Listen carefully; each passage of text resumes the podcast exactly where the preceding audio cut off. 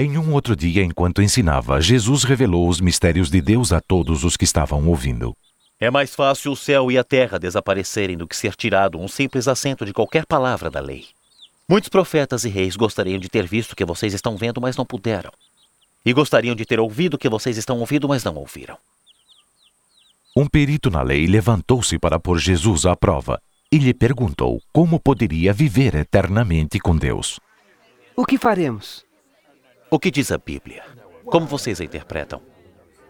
Ame a seu Deus com todo o seu coração, com toda a alma, com todas as forças e toda a inteligência.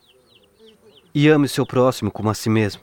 Você está certo. Faça isto e viverá. O homem sabia que Jesus havia respondido corretamente, mas muitos continuavam a desafiá-lo. Mas quem é o meu próximo? Não são aqueles soldados. Será César? Sabendo que as pessoas não gostam muito dos que são diferentes, Jesus começou a contar uma história. Seus ouvintes conseguiam visualizá-la facilmente. Uma estrada solitária no deserto, que saía de Jerusalém até Jericó, que oferecia perigo aos viajantes descuidados e bandos de ladrões se escondendo por trás dos montes. Um homem vinha descendo de Jerusalém para Jericó. Alguns ladrões o assaltaram. Tiraram sua roupa, bateram nele e o deixaram quase morto. Por acaso, um sacerdote estava passando por aquele caminho. Quando viu o homem, passou pelo outro lado da estrada. Também um levita passou por ali.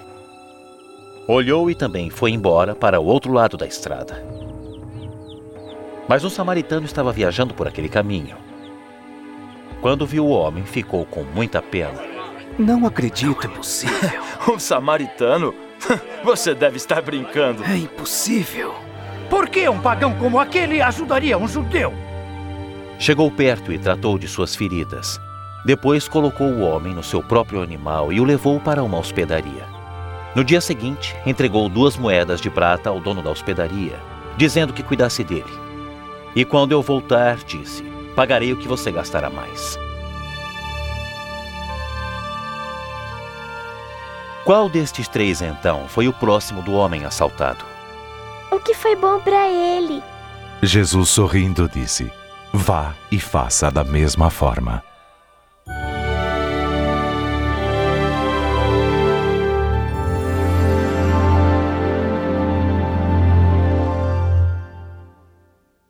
Jesus passou pela cidade de Jericó quando se dirigia a Jerusalém para a celebração da Páscoa. Grandes multidões o seguiam por todo lugar. Muitos perguntavam sobre como conseguir o perdão para seus pecados e como entrar para o reino de Deus. Guie-nos em teus caminhos, Senhor. Senhor, mestre, salve-me! Morava em Jericó um rico, mas desonesto coletor de impostos chamado Zaqueu. Ele tinha muita vontade de ver Jesus, mas sendo de pequena estatura não o conseguia ver por causa da multidão. Então, subiu numa das árvores altas da cidade para ficar acima das pessoas. Olha só o cobrador de impostos. Jesus parou debaixo da árvore e olhou para cima. Desça depressa, Zaqueu. Porque hoje preciso ficar em sua casa. Em minha casa? Por que vai ficar na casa dele? Como Zaqueu conhece Jesus? Cheio de alegria, Zaqueu desceu da árvore e o recebeu com satisfação na sua casa. A multidão ficou chocada. Cobradores de impostos eram conhecidos por trapacear seu próprio povo. Nenhum outro líder espiritual jamais seria visto como um tão odiado representante do governo romano. A compaixão que Jesus demonstrou a Zaqueu afetou o coração deste homem. Olha, eu vou dar a metade de todos os meus bens aos pobres. E se por acaso tiver roubado alguém, vou devolver quatro vezes mais. Eu não acredito! Um cobrador de impostos devolvendo os impostos? Impossível! Hoje a salvação entrou nesta casa, pois este homem também é descendente de Abraão. O filho do homem veio buscar e salvar quem está perdido.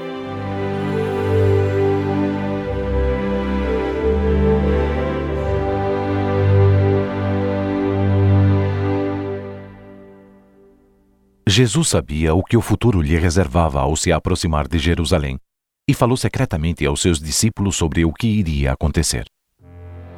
Ouçam. Estamos indo para Jerusalém, onde acontecerá o que os profetas escreveram sobre o filho do homem. ele será entregue aos estrangeiros. E estes vão zombar, insultar, cuspir e bater nele. E depois o matarão. Mas no terceiro dia, ele ressuscitará.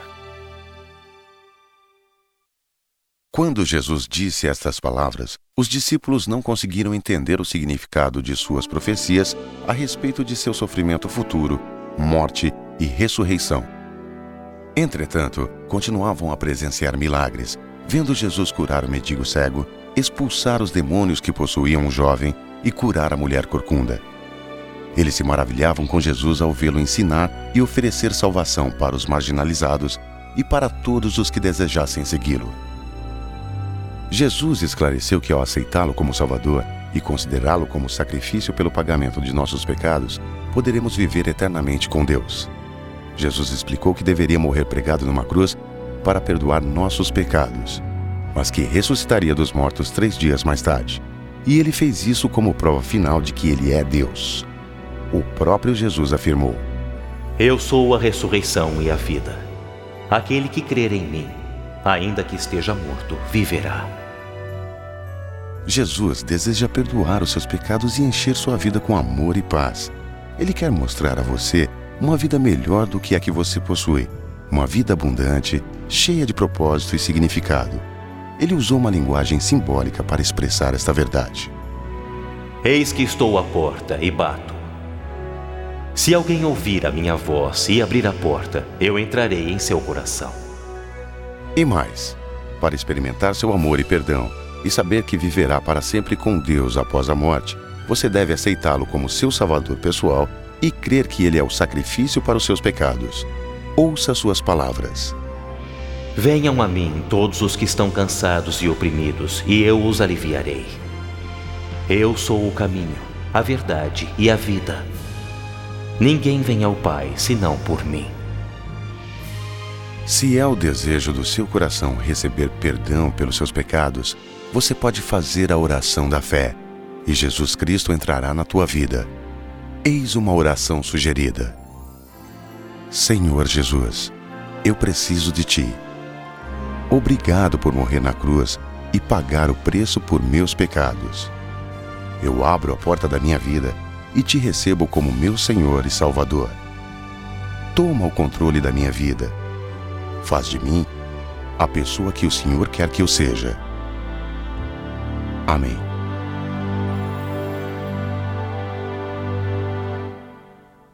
Se você quer convidar a Cristo para entrar na sua vida, faça esta oração em voz alta ou silenciosamente enquanto a digo novamente. Senhor Jesus, eu preciso de Ti.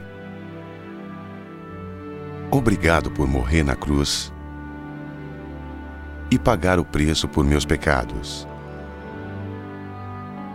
Eu abro a porta da minha vida e te recebo como meu Senhor e Salvador. Toma o controle da minha vida. Faz de mim a pessoa que o Senhor quer que eu seja. Amém.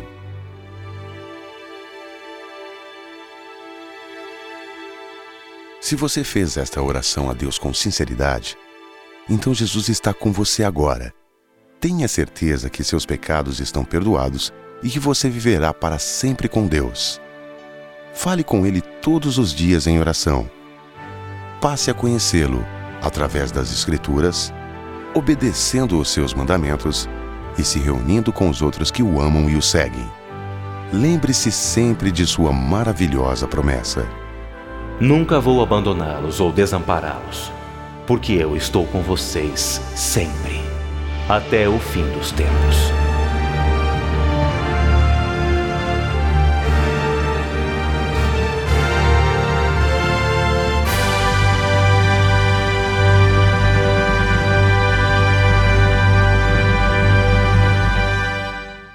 Você ouviu a quarta parte da História de Jesus. Em breve, na História de Jesus, os líderes religiosos se preocupam com o crescimento de sua popularidade. Eu ouvi dizer que muitos já o têm saudado como rei. Não seja cego, os seus seguidores crescem dia a dia. O povo o admira. E acha que ele é rei. Deixe-me adverti-los. Se este homem continuar a ameaçar a paz, culparei vocês.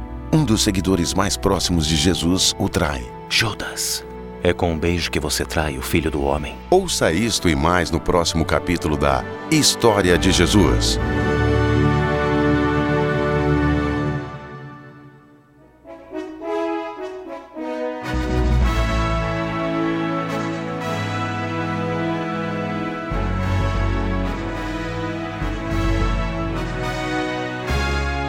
Se você deseja obter a cópia do filme Jesus ou simplesmente gostaria de obter mais informações sobre Jesus, por favor escreva para Projeto Filme Jesus, Caixa Postal 41582, São Paulo, SP, CEP 05422 970.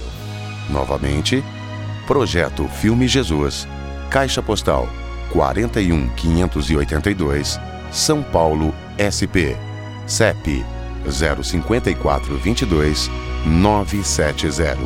Estamos ansiosos para saber de você.